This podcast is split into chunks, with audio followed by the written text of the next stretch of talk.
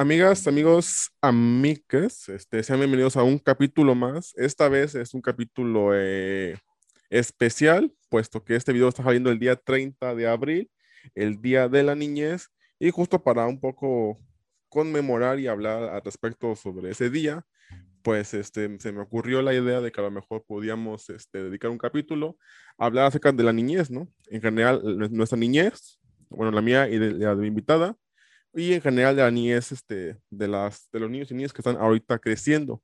Pero antes un poco de iniciar con este episodio, me gustaría presentar a mi invitada el día de hoy. Es, ella es Yazda Saúl, es como, es parte de la comunidad de Deconstruirnos, por decirles que es alguien que constantemente está siguiendo el, contenido y que constantemente está aportando nuevas ideas para nuevos materiales, nuevos este, capítulos, nuevos episodios. Y pues el día de hoy este, vamos a hablar un poco de la niñez. Yazda, ¿cómo estás? Hola, hola, ¿cómo están? Todo muy bien, muchas gracias. ¿Qué tal ustedes?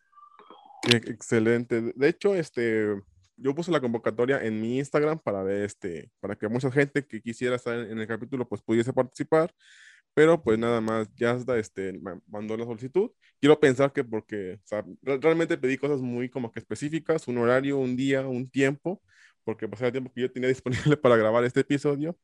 Pero pues bueno, qué bueno que se pudo llevar a cabo y qué bueno que al menos alguien de ustedes esté en este capítulo, en especial gracias a Yazda por aceptar la, invitación. Y pues bueno, un poco para ir iniciando, ¿cómo ves tú? ¿Hablamos un poco sobre nuestra niñez o quieres hablar en general de la niñez este, como un espectro? ¿Tú cómo lo ves? Este, pues mira, me gustaría un poco hablar de la niñez en general. Ok. Este, si, si, si, quieres, podemos empezar por ahí, ¿no? Muy bien. Pues de, de, de hecho, este, como que en tiempos recientes, y yo hace poco hice una publicación al respecto de la niñez, como que he visto, supongo que también tú has visto mucho este fenómeno en el cual este, muchos adultos, en especial hombres, tienen como que este desprecio por la niñez, ¿no? Como que esta parte de, es que no quiero tener niños porque son muy molestos, son muy berrinchudos, no se saben controlar, etc., etc., etc. Como si se, si se tratase, perdón, de algo que fuera como que ajeno a, la, a lo que es la niñez en ese tiempo. Entonces, no sé, ¿tú qué opinas al respecto de este fenómeno en el cual como que existe todo este desprecio por las niñas y los niños? ¿Sabes qué? Sí, he notado sobre todo un incremento. Digo, no sé si eso se, se, pasaba antes y ahorita es mucho más notorio con todo el tema del acceso a las redes sociales y el Internet, pero hay una manifestación constante de eh, esta molestia que existe de la infancia. No es solamente como este rollo de limitar los espacios para los niños, que eso siempre ha existido, ¿no? Ajá, sí. Por ejemplo, los, eh, estos eh, hoteles en donde no aceptan a menores de 12 años, por poner un ejemplo. Pero una cosa es eso y otra cosa es ya este, este tema de, en el cual manifiestan disgusto. Hay una visible discriminación a las infancias y, este, y híjole, son muy violentos algunas posturas relacionadas a este tema. Ajá. Sí, porque de hecho, este, bueno, antes pues no sabía decirte porque pues hace poco empecé justo a estudiar este tema, pero a lo mejor si algo puedo más o menos este, recordar de mi, a lo mejor de mi carrera o de ciertos aspectos, sí te podría mencionar que al menos yo tenía como que esta idea, y, aquí lo, lo, debo admitir porque pues, de eso se trata este, este podcast, ¿no? Como de ir alejándonos de estas cuestiones violentas o discriminatorias hacia las personas y sí, ¿no? Como que al menos quiero pensar, bueno, no voy a generalizar, pero sí parece que va, que va como que en esa tendencia de que a los hombres sí se los educa en cierto tiempo, a que los niños son como que, como que, aparte de lo que tú mencionas de que no, de que siempre han sido como discriminados o ni siquiera tienen como que esta etiqueta de personas, que son como que un simple objeto a disposición de, de los adultos. Uy, sí. Pues sí, como que esta parte de como que tener, de hecho, ni siquiera sabría decir este, exactamente de dónde sale como que este desprecio por, por, la, por la niñez, pero a, lo mejor si algo podríamos, este, como un, punto de partida decir, es que creo que sale justamente de este deseo, a lo mejor un poco machista de los hombres de nada más procrear por una cuestión de validar un poco la masculinidad, ¿no? O validar su hombría, y no tanto como una cuestión de, de querer cuidar a un niño o una niña. No sé qué te parezca este, esta idea. Es que, es que de hecho, sí, porque cuando tú lo, bueno, cuando lo analizamos cada uno de nosotros en nuestro entorno, eh, más a conciencia, nos venimos dando cuenta, por ejemplo, que hay paternidades ausentes a donde quiera que volteamos a ver, ¿no? Y esto, y esto se nota mucho también en este discurso de niñofobia. Y también cuando vemos las estadísticas y nos damos cuenta que 6 de cada 10 niños a nivel nacional están sufriendo violencia de algún tipo, es un número bastante grande, bastante preocupante. Y entonces cuando empiezas tú a explorar a qué se debe, por qué es, empezamos a ver que hay temas de abandono parental, hay temas de crianza mucho más violenta, el, famoso la nalgada a tiempo, o sea, este tipo de cosas y discursos que son en, sí mismos extremadamente violentos y, y, además son preocupantes. Y sí va muy ligado con la masculinidad y va ligado también con este tema jerárquico, ¿no? O sea, yo soy el hombre de la casa, por lo tanto me pertenecen mi esposa y mis hijos y yo designo lo que tengo que hacer, ¿no? Y, que de hecho, si lo, incluso nos, si nos damos un poco más allá de la discusión, porque bueno, tú mencionas un punto importante, ¿no? Que es la paternidad ausente que es un tema y que se tiene que trabajar y que yo sé que a muchos de nosotros nos cuesta de repente hablar de ese tema porque creemos que eso no, no existe, ¿no? Que es nada más una cuestión de que, pues como el padre no sabe por qué tendrá que cuidar a un niño si no tiene como que estabilidad, que es como que innata a las mujeres, pero sin saber que es una cuestión meramente de socialización o de enseñanza, de saber cómo crear a un niño. Sé que no es como que hay un manual para ser padre o madre en este caso, pero sí bien que se puede eh, educando eh, a, los niños conforme van creciendo un poco a saber cómo este, actuar o cómo este, tratar a otro ser humano independientemente de, de, su edad.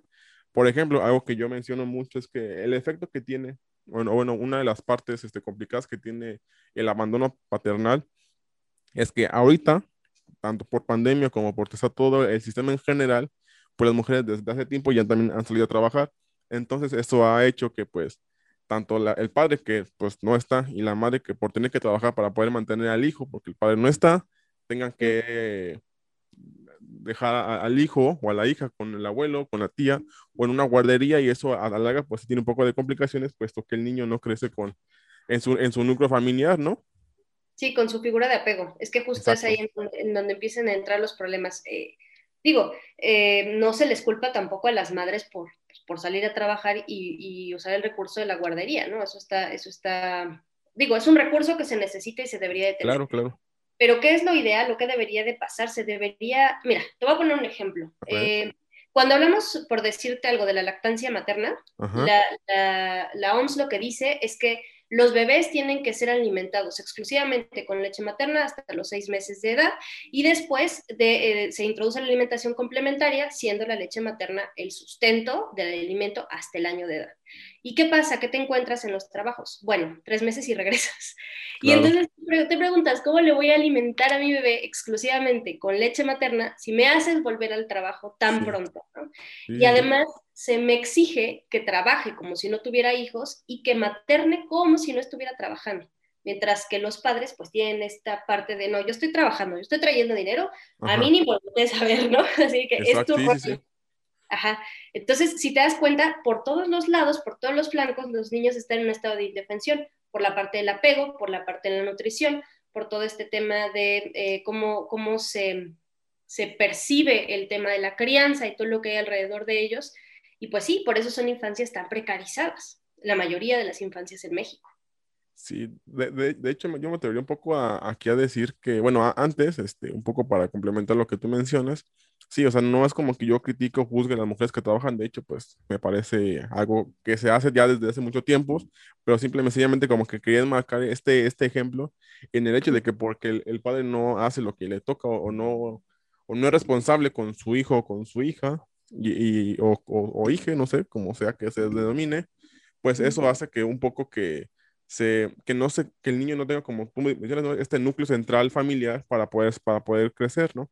Aparte de lo que mencionas de que en las empresas, principalmente con cualquier trabajo, no se respeta un poco la cuarentena, bueno, no cuarentena, no, sé, cómo se llama el, término adecuado para esto, pero sí que no se le da el, tiempo suficiente a la madre para poder acabar de, de, de amamantar al hijo, ¿no?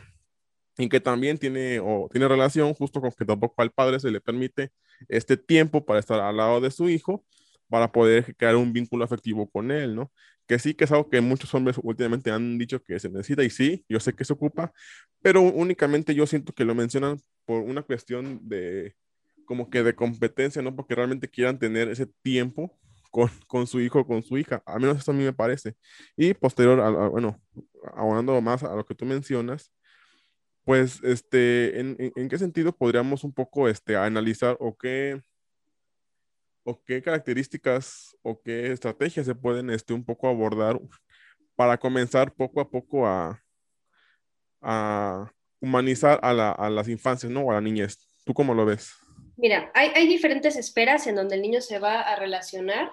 Primero está pues una esfera social, una esfera familiar y una normativa, ¿no? Entonces, si por ejemplo pensamos en una infancia, un niño que nace, tendría que, por ejemplo, la normatividad o la ley establecer que las empresas, por ejemplo, designen un tiempo prudente para eh, este permiso de maternidad y de paternidad, ambos. Eh, por otro lado, los padres, que son las figuras de apego principales para el niño, tendrían, o la niña, o el niñe, la niña, tendrían que eh, necesariamente buscar otro tipo de, alternativas o una manera más sana de relacionarse y vincularse. Mira, me, viene a la, cabeza un ejemplo que yo creo que todos les va a, llegar. Bueno, a mí me, me, llamó mucho la atención. El otro día, sí, casualmente estaba pasando la serie Friends y eh, está un episodio en donde Rachel está con eh, su hija, se, acaba de nacer su hija y la ve dormida y dice, ay, la voy a despertar. Y le dice, no, no, no la despiertas, no sé cuánto. Salió de mí, yo puedo hacerlo, es mía, ¿no? Y digo, wow, momento, para tu tren, no es tuya. O sea, sí es tu hija, pero no es tuya, ¿no? Y, este, este razonamiento, muchos padres no lo tienen por naturaleza. O sea, se asume que los hijos nos pertenecen. Y de ahí viene todo el rollo de que si les, si les puedes pegar, que si, bueno, que el niño se calle, lo quieres tener ahí calladito en una esquina, entonces el niño no puede gritar, no puede hacer barrinches, no puede manifestar lo que desea, etc. Y entonces ahí es en donde empieza el ejercicio de violencia. Lo perpetúa el sistema, lo perpetúa el trabajo, lo perpetúa la normatividad. Es que sí, justo este, bueno, ese, eso que tú mencionas, bueno, ese discurso de que es mi hija, es mi hijo, pues más allá de, de darle como que esta este significado de que pues sí es mi hijo porque pues nació de mí o, yo lo yo lo crié o yo lo engendré, cualquiera que ésta sea, pues como que más, más allá de eso tiene como que esta connotación de que es mi hijo como si fuera un objeto, ¿no? Es, es algo que, que, puedo yo tener y hacer lo que yo quiera con él, porque pues al final de cuentas no tiene conciencia, no tiene, no, no, no, tiene razón del, del, tiempo o de la existencia, entonces pues no se va o no tendrá por qué afectado. Pero muchos estudios ya han demostrado que sí, ¿no? De que el niño siente cuando es tratado como un objeto, como un, mero sirviente, porque eso también es algo que yo he, criticado mucho, ¿no? Esa parte de que únicamente los padres y las madres, bueno, principalmente los, los padres, este, tienen como que esta intención de que los, sus hijos sean como que sus sirvientes, ¿no? De que límpiame, de que hazme, de que lávame, de que ponme, de que hazme, y pues no, al final de cuentas eso, eso implica una cuestión era de, de discriminación, de violencia y un poco de, no, quiero usar el término de esclavitud, pero creo que se, se puede asemejar un poco a eso, ¿no? Porque meramente este, es una gestión de poder en la cual el niño tiene que hacer ciertos trabajos que, a ver, que aquí sí, o sea, el niño sé que le corresponde, por ejemplo, limpiar su cuarto, levantar sus juguetes y así, pero de eso a que, a que le toque, eh, este, no sé, cortar las uñas a su papá o, quitarle las botas o hacerle de comer, pues ahí hay una gran diferencia, ¿no? De responsabilidades que, que son más asemejadas al padre en este caso. Pero ¿Tú, crees que, o bueno, en qué punto nosotros, bueno, tú que sé que tienes, que tienes niños, niñas, este, ¿en qué punto podremos un poco eh, hacer, llevar esa discusión ya a la práctica? Porque, porque, por ejemplo, yo sí tengo la intención de ser padre, si bien no, no quiero tener hijos propios, pero sí quiero adoptar en su momento, si se la oportunidad, ¿cómo podremos un poco este, llevar esta, este, esta, esta discusión al, al campo de lo, práctico? híjole, es bien, es bien complicado. Mira, te cuento un poco de mi background, yo, yo de dónde vengo. Este, soy hija de un padre ausente, como muchas, eh, muchas personas en México, cosa completamente, digamos, tradicional, ¿no? Y mamá tenía eh, o tiene síndrome narcisista de la personalidad. Entonces, ella, por su construcción o como, como funciona su cerebro, tendía a maltratarnos a mí y a mis hermanas. Yo tengo dos hermanas menores. Entonces, eh, por ejemplo, si tú me preguntas, ¿tú tuviste una infancia? Realmente yo no tuve una infancia. Mi trabajo era cuidar de mis hermanas y se me sobrecargaba esa responsabilidad, además de que crecí en un entorno muy, muy violento. ¿Qué pasa cuando decido tener, eh, tener a mi hija? Yo hablé muy claro con mi esposo y él como que concordó conmigo que no se grita en la casa, no se golpea en la casa y a ver de qué palo nos trepamos, pero esas son así límites que no se deben de cruzar jamás. O sea, yo sabía que no, no iba a llegar a ese punto.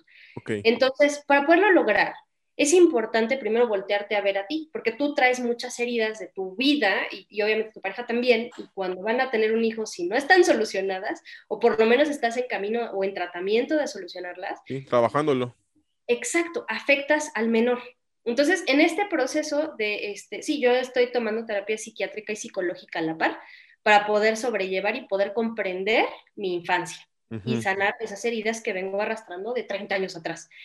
Y entonces, cuando viene nuestra hija, se viene toda esta investigación de apego, crianza respetuosa, lactancia, límites sanos, em, entender que mi hija es un ser humano desde el momento en el que nació. O sea, no porque sea un bebé, no va a tener este estatus de persona, es una persona. Se le tiene que respetar. O sea, si, eh, por ejemplo, muchos papás tienden a, voy le doy un beso al niño sin avisarle, ¿no? Híjole, si tú eres un adulto, llega alguien y te besa de la nada, pues eh, ahí te encargo, ¿no? Eso no se puede la, la, la, norma en casa es, este, hijita, te puedo dar un beso, y si ella dice que sí, entonces se le da un beso, ¿no? Tampoco se le obliga a ella a dar besos a nadie. Si le voy a cambiar el pañal o, o, mi esposo le va a cambiar el pañal, se le avisa lo que va a pasar. A ver, te voy a cambiar el pañal porque está sucio, mira, te estoy quitando el pañal y ahí viene el otro. O sea, comunicarle, porque el cuerpo es suyo. O sea, yo no puedo llegar, así le vaya a cambiar los pañales, no puedo tocarla sin que ella sepa por qué y ella lo esté autorizando. O sea, a esa edad mi hija tiene, va a cumplir apenas dos años y así es como nos hemos manejado. Viene la fase de los berrinches. Es una fase normal, natural, todos los seres humanos pasamos por ahí. Y es mucho, o sea, para poder manejar el tema de los berrinches es mucho comprenderlos también es parte estar evitando que haya berrinches. O sea, si ya sabemos que no puede comer chocolate, no te comes un chocolate enfrente de ella, ¿no? Por ejemplo. Claro. Eh, pero pues sí, o sea, realmente la maduración que, que tenemos nosotros los adultos no es la misma que podía tener ella. Entonces, más que nada es tratar de comprenderlo y hay cosas que son negociables. O sea, mi voluntad no se va a ejercer nada más porque soy su mamá. Tiene que haber una razón real, ya sea porque es una situación de peligro, ya sea porque son cosas que no son adecuadas para su edad, que también tiene que ver con esta parte del peligro, o porque estoy poniendo límites para que ella misma se pueda desarrollar como ser humano. Y sobre de eso, todo se va de acuerdo, o sea, todo tiene que ir de la mano con acuerdos, tiene que ir de la mano con esta comprensión de lo que ella está sintiendo. ¿Es muy pesado? Sí, porque hay que aprenderlo, porque, por ejemplo, a mí no me criaron de esa manera, ¿no? Pero, pero sí, toca aprenderlo. Y de verdad dicen, no, es que los niños hacen bien mal creados. No, te lo juro que no. Eh, si tú tienes esta eh, constancia y este entendimiento y este acompañamiento frecuente y eres, eres congruente con lo que dices y lo que haces, el niño lo va a imitar. Lo imita y no es necesario caer en violencia. O sea, de verdad no hace falta. Uf, es que de hecho todo lo que, concuerdo con todo lo que acabas de mencionar, si bien no soy padre, este, bueno, quizá un poco también para mencionar mis antecedentes, ¿no? Este, y, y llevar, echarle un poco a ese sentido, pues creo que compartimos un poco esta historia, ¿no? Porque yo también soy el, el hijo mayor con dos hermanas y en un tiempo pues me tocó hacerme responsable de, de ambas porque ambos, también mi mamá y mi papá pues trabajaban, ¿no? Y trabajan a la fecha. Entonces, pues en ese periodo, pues a mí me tocó a mí, este, de hecho, pues a, a, la, a mi hermana, que es la de medio, nada más le gano por tres años, entonces, este, más o menos imaginarás a, a qué tiempo me tuve que yo ser responsable de, de ambas para que no pasara nada y demás, ¿no? Que si bien es algo que yo le he dicho mucho a mi mamá, ¿no? O sea, no, no, no, lo, no lo juzgo, tampoco lo cuestiono, eh, no lo juzgo ni lo critico, pero sí lo cuestiono, pero también este, me hace entender o me hizo entender de que, pues al final de cuentas, este, ¿cómo se dice? Sí generó en mí ciertas habilidades, quizá, de, de adulto, ¿no? Como esa etiqueta, pero también no es como lo que tú mencionas, ¿no? Como que se perdió esa parte de la infancia o esa parte de jugar o salir o, o descubrirte porque pues no podías porque o eras tú o eran tus hermanas, ¿no? Bueno, en mi caso. Y pues sí, esa, esa parte como que la comprendo. Y ahora un poco ahondando en lo, en lo que dices, ¿no? En, tu, en tu mecanismo de enseñanza, de crianza, de educación, me salta algo muy interesante porque creo que tú también has escuchado esta parte de que el adulto tiene que hacerse respetar, ¿no? Y muchas veces ese hacerse respetar o ese respeto que tienen que tener los menores, más allá de respeto, pues es miedo, ¿no? Como esa parte de ser muy autoritario o muy, este, o muy encimoso o muy diseñoso con la niñez. Este, ¿cómo podremos, por ejemplo, ¿no? En mi caso, que yo sí te, digo, ¿no? Sí tengo esa como que esta idea de ser padre en su momento, si se da la oportunidad, si no, pues tampoco no veo mal. ¿Cómo podríamos un poco dejar esa, ese discurso, ¿no? Porque si bien hace poquito yo escuchaba a varios compañeros que ya también tienen la, son padres, ¿no? Algunos la fortuna, otros como que me pesa un poco por cómo son o cómo han sido a lo largo de, de su historia. Este, y muchos de ellos tienen como que esta idea en la cual, este, por ejemplo, dentro de la psicología educativa se menciona mucho esta parte de, ponerte a la altura del, del, niño para pues que haya una acción de que somos lo mismo, nada más que pues yo te voy a enseñar a ti y así, así. Y muchos otros compañeros dicen que eso está mal porque al final de cuentas, al, al, que el niño te vea como igual, pues te va a perder respeto, ¿no? Que yo digo es que no es que te pida respeto, más bien es que no te va a tener miedo porque no tiene por qué tenerte miedo porque eres su padre en este caso. Entonces, ¿cómo podríamos un poco, o, bueno, tú, desde tu experiencia, cómo podemos o cómo podríamos un poco dejar ese discurso de, de que nos tengan miedo y pasar a, un respeto que sea verdadero, basado en el amor, por ejemplo? Es que aquí la pregunta del millón sería, ah, es que te tienen que tener este respeto, ¿no? O miedo, como, como para qué, ¿no? o sea, ¿de qué te va a servir? O sea, pues si, si, tu, si tu, tu hija más adelante se, se topa se viene encontrando con situaciones que pueden ser de peligro y no te tiene la suficiente confianza para venir y decir, oye, ma, oye, pa, me pasó esto, estás en un problema. Y esa confianza no llega de milagros, o sea, no llega dándole zapes al revés, esa confianza se tiene que construir. Lo que mencionabas de, bajarte a su nivel, sí funciona. A ver, em, te voy a contar como, como un caso, mi hija tiene prohibido entrar a la cocina. O sea, no puede entrar a la cocina porque es lugar peligroso. Están todas las sustancias peligrosas y además pues hay fuego y no puede entrar. Y esa fue una regla que se estipuló de parte de su padre y de parte mía cuando, cuando nos mudamos a nuestra nueva casa. Entonces, eh, delimitamos cuál iba a ser el área y ella le daba por pues, cruzarse, ¿no? Incluso luego le entra la desesperación y se cruza por seguirme. Entonces, en ese momento, me bajo a su nivel, a la altura de sus ojitos, y le digo con toda calma, ella entiende, tiene casi dos años, pero entiende. Hijita, la cocina es peligrosa. Aquí no. No tiene por qué hacer más. Me escucha, se da la media vuelta y se va. Es con esa calma, la, tomo de los brazos sin lastimarla, más bien conteniéndola, la miro a los ojos y digo, hijita, aquí no. Entiendo que quieres estar con mamá, termino y con mucho gusto voy para allá. Entonces, eh, también es importante que cumpla. O sea, si le voy a decir que voy a ir con ella terminando de hacer lo que tenga que hacer en la cocina, más me vale cumplir, porque si no, la siguiente no me va a creer, va a decir, ay, sí, ¿no? y vas a venir.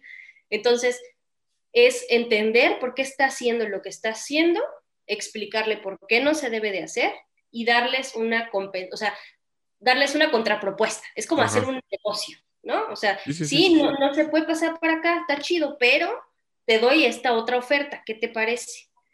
Otro ejemplo, ¿no? Que tenemos alberca aquí donde vivimos y entonces eh, que, que, quiere salir a la alberca pero no se quiere poner el pañal del agua. Entonces es como, hija, a ver, ¿te ponemos el pañal del agua para ir a la alberca o te quieres quedar a ver Pau Patrol eh, mientras papá y mamá nadamos? No, pues el pañal del agua. Ah, ok, pues vamos. Digo, no, no lo manifiesta tan así, no verbalmente, pero lo manifiesta y se deja entonces ponerse el pañal, por decir algo.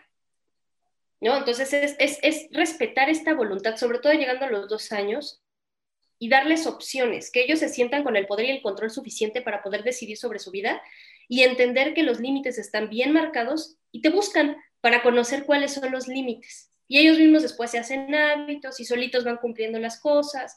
O sea, va, va muy de la mano con eso. No es magia, es pues que sí requiere constancia, pero em, si te das cuenta es un mejor modo de le doy un golpe y que en la cocina, no, ya te dije, ¿no? O sea, o sea, simplemente decirlo, si tú se lo dijeras a un amigo con esa violencia, sería gravísimo, ¿no? Por ahí me decían, no, es que una nalgada a tiempo. Le digo, sí, tu jefe te golpea cuando te equivocas. Claro. ¿No, verdad? ¿Por qué, ¿Por qué lo tienes que hacer con tu hijo? Sí, sí, sí, es que de hecho, o sea, eso me parece muy interesante. Bueno, al menos este ejemplo que acabas de dar, creo que lo voy a usar, te lo voy a, a citar porque me, me pareció muy preciso, ¿no? Como que esta, esta parte de la nagada tiempo, pues sí, no, si, si, a lo mejor la asemejamos o bueno, la extrapolamos a un contexto como el que estamos actualmente, a lo mejor de, de adultez, pues sí, ¿no? Un poco antes de, por ejemplo, no sé, fallar en alguna cuenta o fallar o equivocarme en alguna cuestión numérica o equivocarme en alguna cuestión de escrito, pues sí, ¿no? por ejemplo, esta parte también de los reglazos, ¿no? Que se daban antes en la primaria y, y que a lo mejor se siguen como quedando, ¿no? Como una cuestión de, de, poner atención o de, o de, castigo o de, o de coerción hacia, hacia los niños y las niñas. Pero, por ejemplo, ¿no? Me quedo mucho con lo que tú este, mencionas, ¿no? Esa parte del negociar y de que, el, sobre todo la parte también del que mencionas de que el niño sepa que, que, que, tiene, que tiene el poder sobre sí mismo y él puede tomar sus propias decisiones, siempre y cuando estén como que en el espectro de los límites y del respeto y de la y, de la, y del amor, ¿no? Por nombrarlo de alguna manera. Porque, por ejemplo, eso que tú mencionas se, me hace muy interesante, ¿no? Esta parte de, aquí no puedes entrar, ¿qué te parece? Si en cuanto ya acabe voy contigo, este, o a lo mejor, si tengo que hacer algo, lo, llevo a la mesa y ahí me puedes ayudar, ¿no? Por ejemplo, ¿no? Y creo que eso me parece bastante interesante, ¿no? Porque, por ejemplo, también lo que tú mencionas de que si el niño ve o la niña ve que no cumples, pues ahí es cuando se va un poco a perder esta confianza, ¿no? Que tú hablabas, más allá de respeto, como que la confianza de padre e hija o madre e hija, ¿no? Esta parte de que, pues bueno, mi mamá me prometió que iba a venir conmigo cuando acabara de estar en la cocina, pues no vino, entonces, este, pues me puedo yo meter, porque al final de cuentas no va a pasar nada, o no tiene por qué pasar nada, porque pues no cumple, ¿no? En este caso. Y que de hecho es algo que también yo digo mucho, y que yo veo mucho en las personas, ¿no? Esa parte de que, los, de que, seguimos creyendo que los niños no saben o no entienden lo que les decimos, o que no captan estas cuestiones de, de lenguaje corporal, o de lenguaje em, emocional, o de señas y demás. No, creo que al final de cuentas, bueno, por lo que tú me mencionas, creo que sí se puede ver que los niños saben cuando algo se, se dice bien y cuando se dice mal, ¿no? Cuando algo se cumple y cuando algo no se cumple, y que eso genera justamente esa confianza en mamá y en papá para un poco este, ir sobrellevando las situaciones y posteriormente que el niño también sepa entender un poco sobre límites dentro de su casa y fuera, ¿no? Porque, por ejemplo, algo que también creo que repercute mucho más adelante, cuando, cuando hablamos de un poco de la niñez, es que también el niño sepa que hay cosas que que no tiene por qué, no, que no puede sobrepasar, ¿no? Esa parte de aquí hay un marco en el cual todo lo que está dentro lo puedes hacer, más allá no, a menos que te den permiso o que esté la, eh, o que se dé la, la pauta para que puedas hacer lo que está fuera de la raya, ¿no? Por ejemplo. Pero este, creo que también algo que se sigue viendo mucho en la niñez, y bueno, al menos yo he visto mucho en, en amistades que ya, ya tienen este, hijos e hijas, es esa parte de que como que los, los dejan hacer como que este, este, el berrincho o los ignoran o, o los dejan aislados para que se calme. Y pues, o sea, sí, sí se calma, entre comillas, pero lo que ya has dicho, he, dicho mucho es que no, no es que se calme porque vea que, porque ya se calme, sino de que pues entra en un modo de desesperación, de que pues cree que no, pues, no le, mi papá y mi papá pues no me quieren, entonces ¿para qué estoy aquí este, queriendo estar con ellos? Si al final de cuentas pues no, nada de lo que haga pues va a, como que llamar su atención para que me brinden lo que yo necesito, ¿no? Porque sigue siendo un niño que no puede valerse por sí mismo. ¿Tú cómo ves esa, parte de, del alejamiento o de aislar a los niños Así durísimo, ¿eh? Sí lo, sí lo cometían. Era, era un error así, ay, ya déjala que haga su berrinche ahí a un lado, no quiere hacer Y no se trata de eso. O sea, sí, sí hay que dejarles hacer el berrinche. Por ejemplo, ya, ya explotó mi hija, quería estar en la cocina, no la dejamos y entonces hace berrinche, ¿no? se tuerce y todo. Entonces, en ese momento, pues tu calma es su calma. Si yo la abandono y la dejo ahí por un lado, que te digo que yo, yo pequé de eso un tiempo, cuando entendí que era, cuál era la consecuencia, en ese momento paré, dije, no, o sea, no puedo dejarla hacer su berrinche, pobrecita. Em, me acerca, la idea es acercarte a ellos. A ver, voy por partes. Primero, si los dejas hacer su berrinche, es tanto como que te están manifestando a ti, un adulto, digamos, este, es que me sentí muy ofendido el día que tú hiciste eso, y tú los miras a quien te está haciendo el reclamo y te vas, así, así de violento, ese, nivel de violencia es dejar al niño ahí y hacer su berrinche. La idea es acompañarlos. Los tienes en el berrinche, en el berrinche no puedes intervenir, o sea, no, no, no, no, van, a, no van a escucharte realmente, están bloqueados por el, por el berrinche. Entonces lo que haces es que si el niño te lo permite, lo acompañas y lo contienes. ¿Cómo? Lo puedes sostener muy eh, firme, sin lastimar, por supuesto, firme en los brazos y les dices, este, entiendo, estás frustrado. Cuando te, sientas mejor, aquí estoy para hablar. Y lo acompañas. Si quieres estar en silencio, está bien, pero lo acompañas. Lo miras y validas sus emociones. Cuando ya se empieza a calmar un poquillo, ya le dices, entiendo que tú querías entrar a la cocina, pero es un lugar peligroso. ¿Qué te parece si ahorita tú y yo mejor nos ponemos a jugar con tus blogs? Entonces el niño se le cambia el chip de inmediato, es como, sí, ok, mi mamá está reconociendo mis emociones. Sí, sí me sentía frustrado, ok, pero bueno, ya voy a estar con ella ahora sí. ¿No? Entonces, sí, es, no es ignorarlos, tampoco es parar el berrinche, o sea, no es golpearlos cuando están en berrinche ni nada, muy violento, ignorarlos también es violento, es validar y acompañar, o sea, esa es como la regla. Sí, no, como, es que eh, volvemos a lo mismo y a lo mejor aquí es como que muy repetitivo, ¿no? Pero es como, es como humanizar o personificar a, la niñez, ¿no? Esa parte de que, ok, lo que estás sintiendo es válido y sé por qué lo sientes, porque sé que falta un poco más para que comprendan los peligros a lo mejor de la cocina, en este caso, de tu ejemplo, si lo podemos tomar. O sea, entiendo que, bueno, comprendo que aún no logres como que comprender, vaya la redundancia, el peligro, por ejemplo, de la cocina, pero pues también acepto que que te, que te enoje de que quieres estar con mamá o con papá o de que quieres pasar porque quieres conocer, qué sé yo, cualquier situación.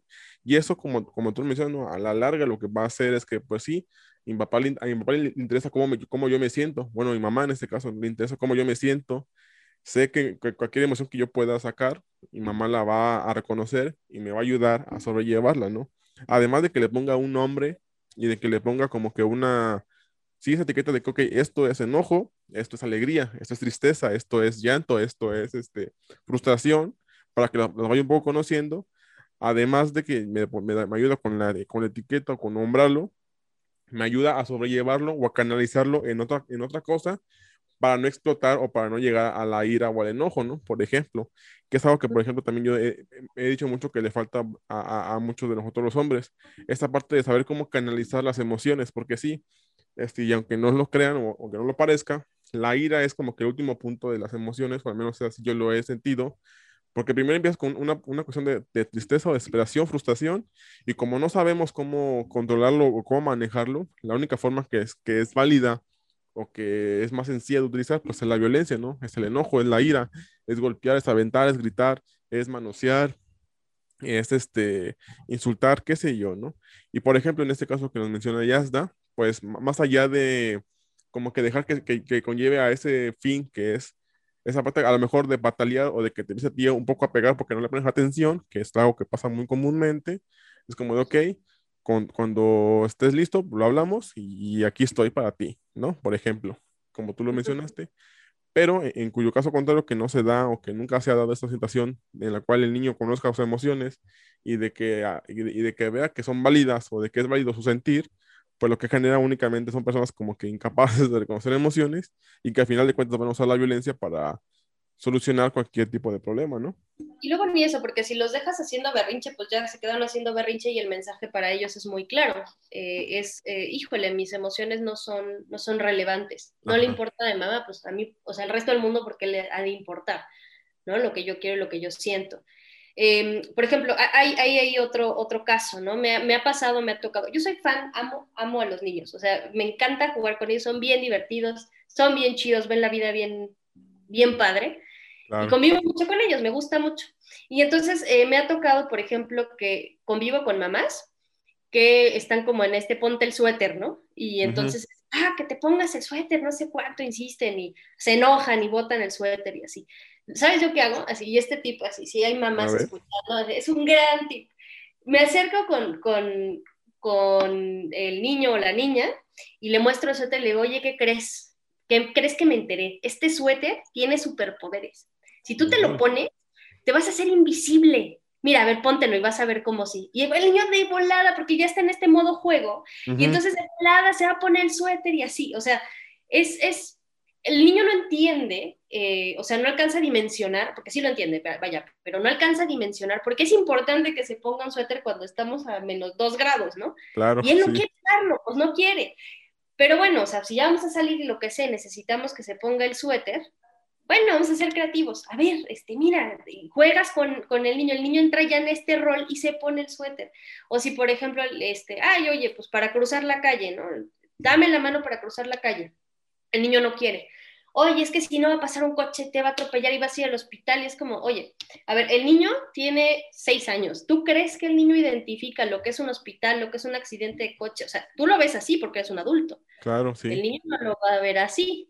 Entonces vamos a jugar con el niño, vamos a decirle, ay, dame la mano porque si no me voy a caer, me voy a caer, estoy pasando por un laberinto súper empinado y me puedo caer, dame la mano si no me caigo, ¿no? Entonces ya pasan así jugando, cruzan jugando y ya te dio la mano. O sea, hay que ser muy creativos y también tratar de entender el niño cómo ve el mundo. Hay cosas, y de verdad nos desespera mucho como adultos, y lo entiendo, eh, que, que, sí quisiéramos que, ay, ojalá el niño entendiera que tengo que trabajar y que por eso necesito que se quede ahí sentado tranquilito es, es cosa de respirar onda y ubicarnos, así de, sí, pero, o sea, ella, o sea, en el caso de mi hija, no tiene por qué saberlo. O sea, mi hija está siendo una niña y está jugando y va a dar lata.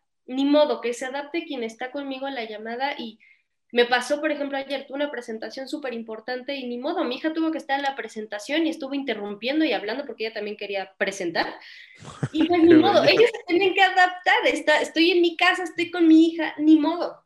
Así es. Y da corajito, sí da corajito, pero ella no tiene por qué saberlo o no tiene por qué sentirse violentada. Claro.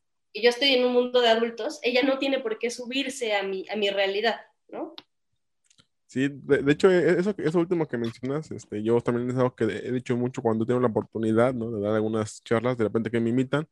Pues sí, digo, a, final de cuentas estamos trabajando en una nueva normalidad, que si bien esto del trabajo en casa, pues no es nuevo, porque ya se había hecho desde antes, ahora es como que más común, no es cosa de, todos los días, ¿no? Al menos en lo que pasa este, este vaivén de, de, emociones y de contagios.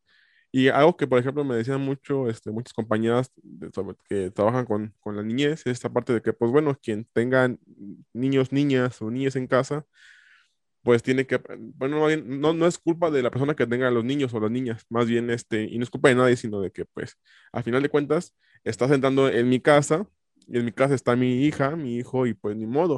Al final de cuentas no estamos acostumbrados a, trabajar bajo esta dinámica. Y mi hija que también, como por ejemplo, ¿no? algo que me decía una compañera, es que también mi hija, mi hija quiere ser maestra, quiere ser psicóloga y pues también quiere presentar, dar teorías, este, dar explicaciones, presentar las gráficas que yo, que yo hago. Es como que pues sí, o sea, está cool, porque al final de cuentas eso como que tú hablas de que pues el, niño está como que en su mundo de juego, imaginando que es la maestra o que está dando una ponencia o qué sé yo, pero como que a la larga siento yo que eso puede ayudar un poco a, la niña o al niño a descubrirse y a ver qué, para qué, qué es lo que sí le gusta, ¿no? A lo mejor en este caso tu niña le, emociona mucho este, el hablar o el hacer este, cosas con las manos o, desenvolverse en escenarios o, en la cámara en este caso, y eso la, como que le puede llevar a, a descubrirse, ¿no? Un poco a identificar qué es o, o, para lo que es buena o para lo que tiene cierta habilidad un poco para más adelante ir descubriendo a, a lo mejor una carrera o un trabajo, ¿no? que igual no, no, tiene que ser como que algo muy profesional, pero pues si es algo que a ella le, le, encanta y que puede ser algo bueno de ello, pues adelante, ¿no? Y un poco, y un poco esto como que de hacer que la niñez, o de que, o de que hagamos, perdón, que los niños y niñas como que, ¿cómo decirlo? Como que, ah, se me fue la palabra. Como que los, como que no los dejemos como que explorar el mundo o, o ver el mundo a su manera, como que inhibe esa, esa, esa habilidad, ¿no? Como que el hecho de que constantemente digamos, es que el mundo es una, es una mierda, el mundo es así, así, o sea, la vida real es fea, que sí, pero pues el niño no tiene por qué saber que la vida es fea. Al final de cuentas, y, y, y a lo mejor sí suena muy utópico, pero si todos educamos bien, si todos educamos bien a nuestros hijos, el mundo pues dejará de ser una mierda, ¿no? Por ejemplo, ¿no? Porque al final de cuentas sea todo con respeto, todo con amor, que sí, que a lo mejor va a haber una que otra situación en la cual pues sí le toque algo de violencia o algo que lo haga como que entrar en shock, y que eso va la vida, pues yo lo sé y lo reconozco y aquí lo, lo digo, pero pues para qué arruinarle al niño esa idea, ¿no? O su mundo, para que contagiárselo de cosas negativas, cuando dentro de todo su ser, pues todo es bonito y mejor que se quede así y poco a poco él, va, él o ella vaya descubriendo que pues cómo es la vida y se va a ir, este, ¿cómo se dice? acostumbrando o acoplando a, a la dinámica social, ¿no? Más allá de la dinámica familiar. Pero si bien, este, algo que también yo digo mucho es como, por ejemplo, ¿no? Tú que este, ya, ya hablando, nos compartiste algunas este, estrategias. ¿Cómo podríamos un poco ayudar a, que, a, que la niñez, pues siga con esta, pues sí, pues sí, fantasía de su mundo, de, descubrirse, de conocer, y no arruinarles justamente este vivir o esta etapa de su vida? Fíjate que em, aquí hay dos, dos, puntos muy, muy importantes. Todos como, como personas y en diferente medida, dependiendo cuáles son las condiciones en las que crecimos y en las que nos desarrollamos, vamos experimentando el mundo de cierta manera. eh, mi hija irremediablemente en algún momento de la vida se va a tener que topar con situaciones desagradables, con situaciones a lo mejor de peligro, con situaciones en las cuales para ella sea un, un choque muy fuerte. Claro. Mi trabajo como mamá es darle como todas las herramientas y toda la confianza y toda la autoestima que ella pudiera necesitar para cuando ella se enfrente a esas cosas. Porque se va a enfrentar. O sea, ya, ya me, me tocó que en la escuela eh, una compañerita le metió una mordida en el dedo, que puede ser muy absurdo, ¿no? Pero eh, porque no, no, es, no es realmente así que le haya tocado ver un asalto o algo más acá, ¿no? Eh, sin embargo, fue una situación para ella extremadamente violenta. O sea, imagínate, aquí en casa ni siquiera nos gritamos.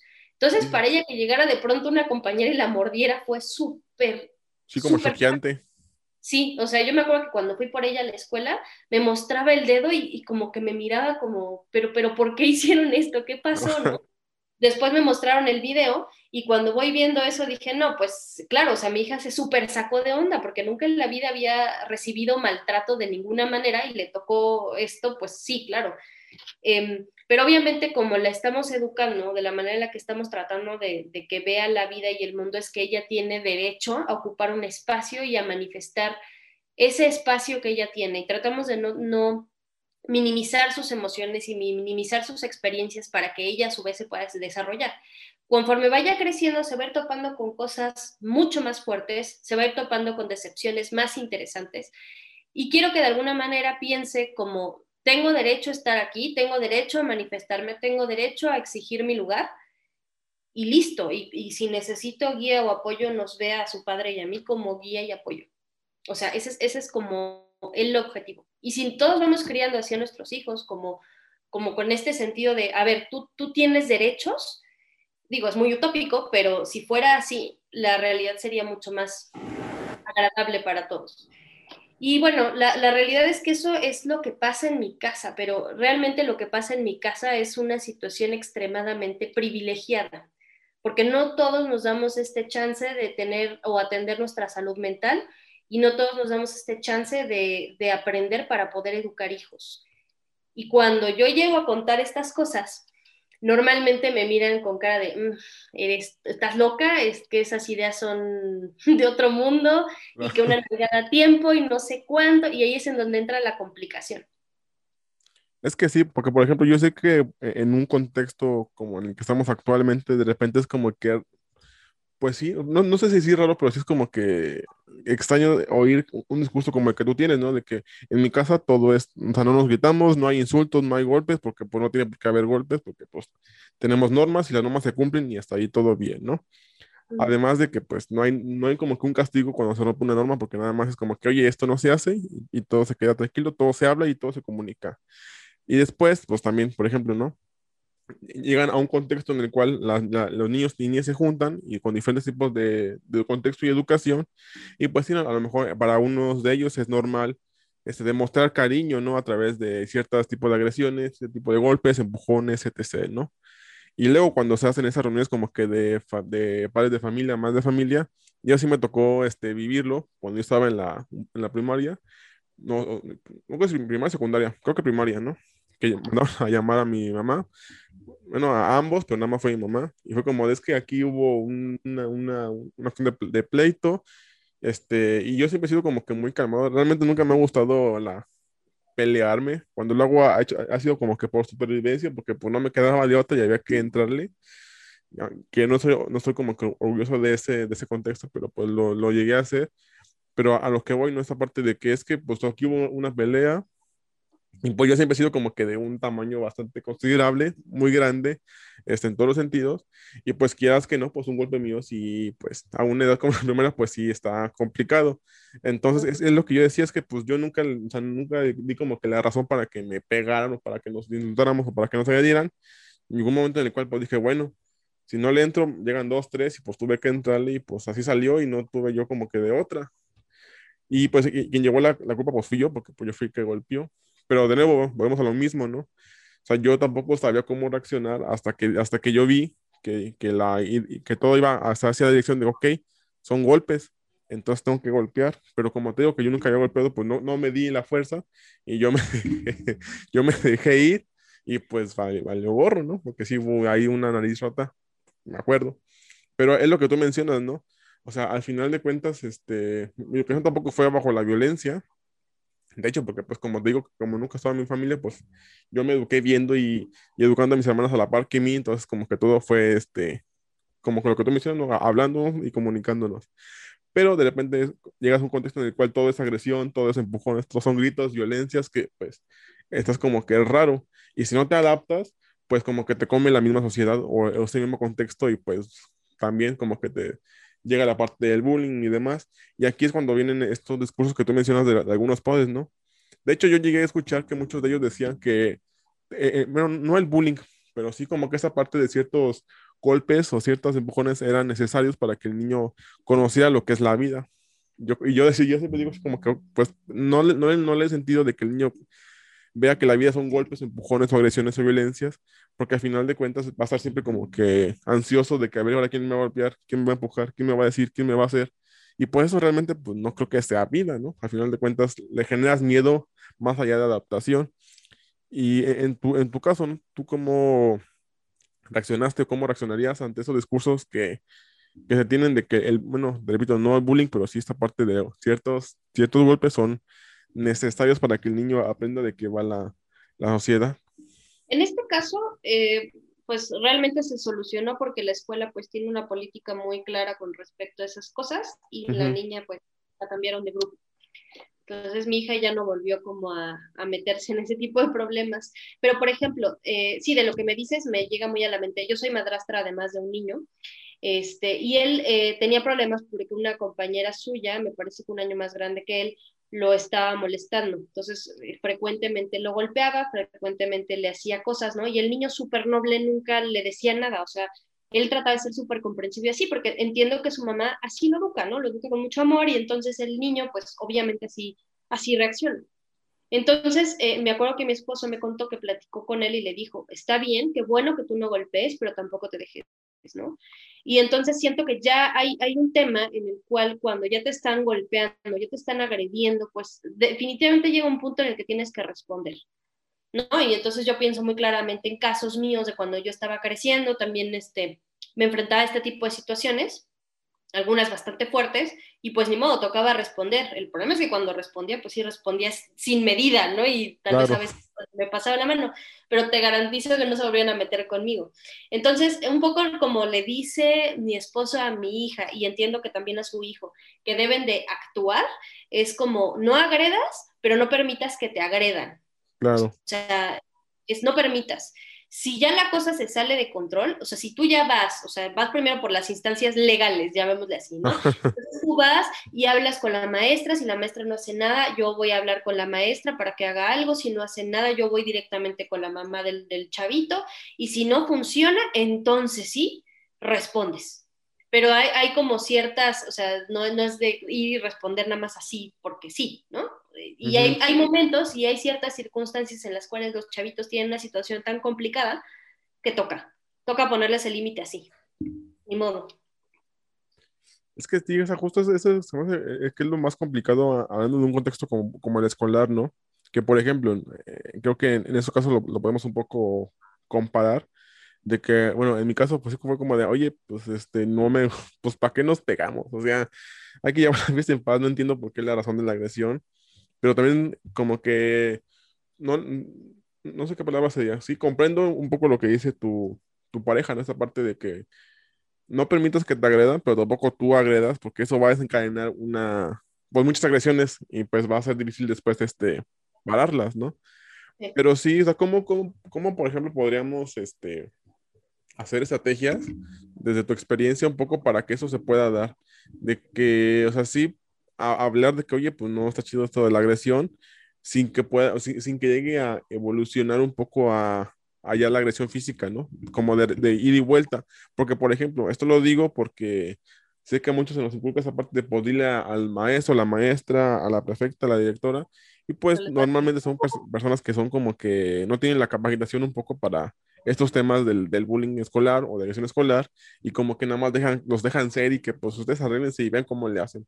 O tampoco como que ayuda ese contexto, ¿no? Ese contexto en el cual apoya más al agresor que, al que no quiere ser agresor, por ejemplo, o agresora. Entonces, ¿cómo podemos hacer o, qué estrategias podríamos hacer desde casa un poco para que eso no evolucione a una cadena de violencias? Mira, aquí hay un tema muy, muy interesante. Te, voy a contar. Eh, en mi caso, yo no tenía mucha idea de cómo manejar a bullies porque justo por la naturaleza que tenía mi mamá, eh, eh, yo no tenía derecho a manifestar incomodidad o malestar de algún tipo. Entonces yo no podía poner límites sanos, no sabía hacerlo. Pero hay algo aquí bien claro que te puede ayudar como para que no te agredan. Y es, te van a molestar de una. La respuesta siempre, o sea, si hay algo que te está molestando, incomodando, no te gusta en ese instante, dices que no, claramente. O sea, dices que no claramente en ese punto los frenos. Lo van a volver a intentar dos o tres veces, pero si tú estás frenando las primeras agresiones de entrada, eh, vas a, y, hay maneras de hacerlo, no necesariamente, o sea, sí, obviamente es decir que no. Por ahí tenía un, amigo que, solía decir así de, no, pues yo hasta hacía burla de mí mismo y no sé cuánto, y pues terminó como hasta haciéndose el bully. Ajá. Eh, dije, no, no va por ahí, pero, pero probablemente si, si tú vas poniendo límites muy claros desde un principio, ya sea que te pongan un apodo y entonces tú dices claramente, a ver, mijita, no, o sea, contrólate, no estamos, quién sabe dónde tú piensas que estamos, pero no, no, no somos, personas civilizadas, no vas a decir así. No me gusta que me digan así y no me vuelves a decir así. Muy claramente. Van a intentar, obviamente, pasar esa barrera. Entonces, en ese punto ya, ya hay una consecuencia. Lo que pasaba, por ejemplo, conmigo es que yo permitía que escalaran esas cosas. Entonces, eh, ya empezaban con, con ay, pues ya no te junto en los equipos, ay, pues ya te pongo un apodo, ay, pues ya no sé cuánto. Entonces ya cuando era un tema de bullying demasiado grande, ya no había manera de frenarlo, porque ya no había un límite claro. Entonces, si, si estamos siendo claros, por eso también esto que te digo de, de poner claramente, o sea, hacerle comprender en el caso de nuestra hija que, que, su cuerpo es suyo, desde ahorita, desde tan chiquita, va, eh, comprende perfecto que cuando la muerden, por ejemplo, esta niña, sabe que no está bien y que tiene que reaccionar de alguna manera. A ella le queda clarísimo eso. O que alguien la obliga a dar, a dar un beso, o que alguien la moleste de alguna manera, si le hacen cosquillas y ella no le gusta, por ejemplo. Eh, para ella es muy sencillo, y es algo que, por ejemplo, yo no tenía, decir que no, ¿no? Y está chiquita y sabe decir que no y se defiende muy fácil, sin agredir. Ok.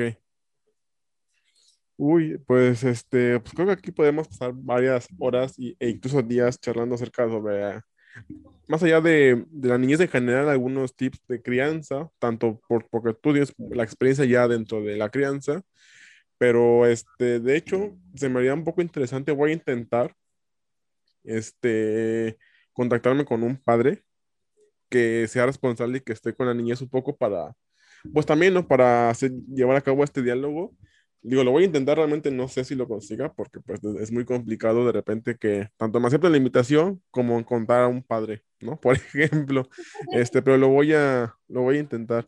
Este, sin más que decir, muchas gracias por, por tu charla, por tus consejos, por tu experiencia, por tus palabras. Me parece algo muy enriquecedor, que si bien está mucho enfocado a, a, a la madre, porque pues tú eres madre, este, creo que también muchos de esos consejos los, podemos tomar nosotros los hombres o quienes tenemos como que esta idea de ser padres o quienes somos padres, ¿no? Porque más allá, pues la paternidad o la maternidad está fuera de rol, ¿eh? no es como que sea uno u otro, porque es lo mismo, al final de cuentas comparten un hijo, una hija, que si bien, ¿no? Quiero enmarcar esto último, que no son objetos, no son cosas, no son premios, no son trofeos de, de, de, masculinidad o, o, de, o de varonismo o de machismo, son personas que pues tú decidiste con tu, con tu pareja tener, si es que así fue, este, y pues te toca hacerte cargo de, este, no sé si te quieras agregar alguna otra cosita más. Pues yo, yo no tengo nada más que agregar, nada más te quiero agradecer muchísimo por la invitación, estuvo padrísimo todo este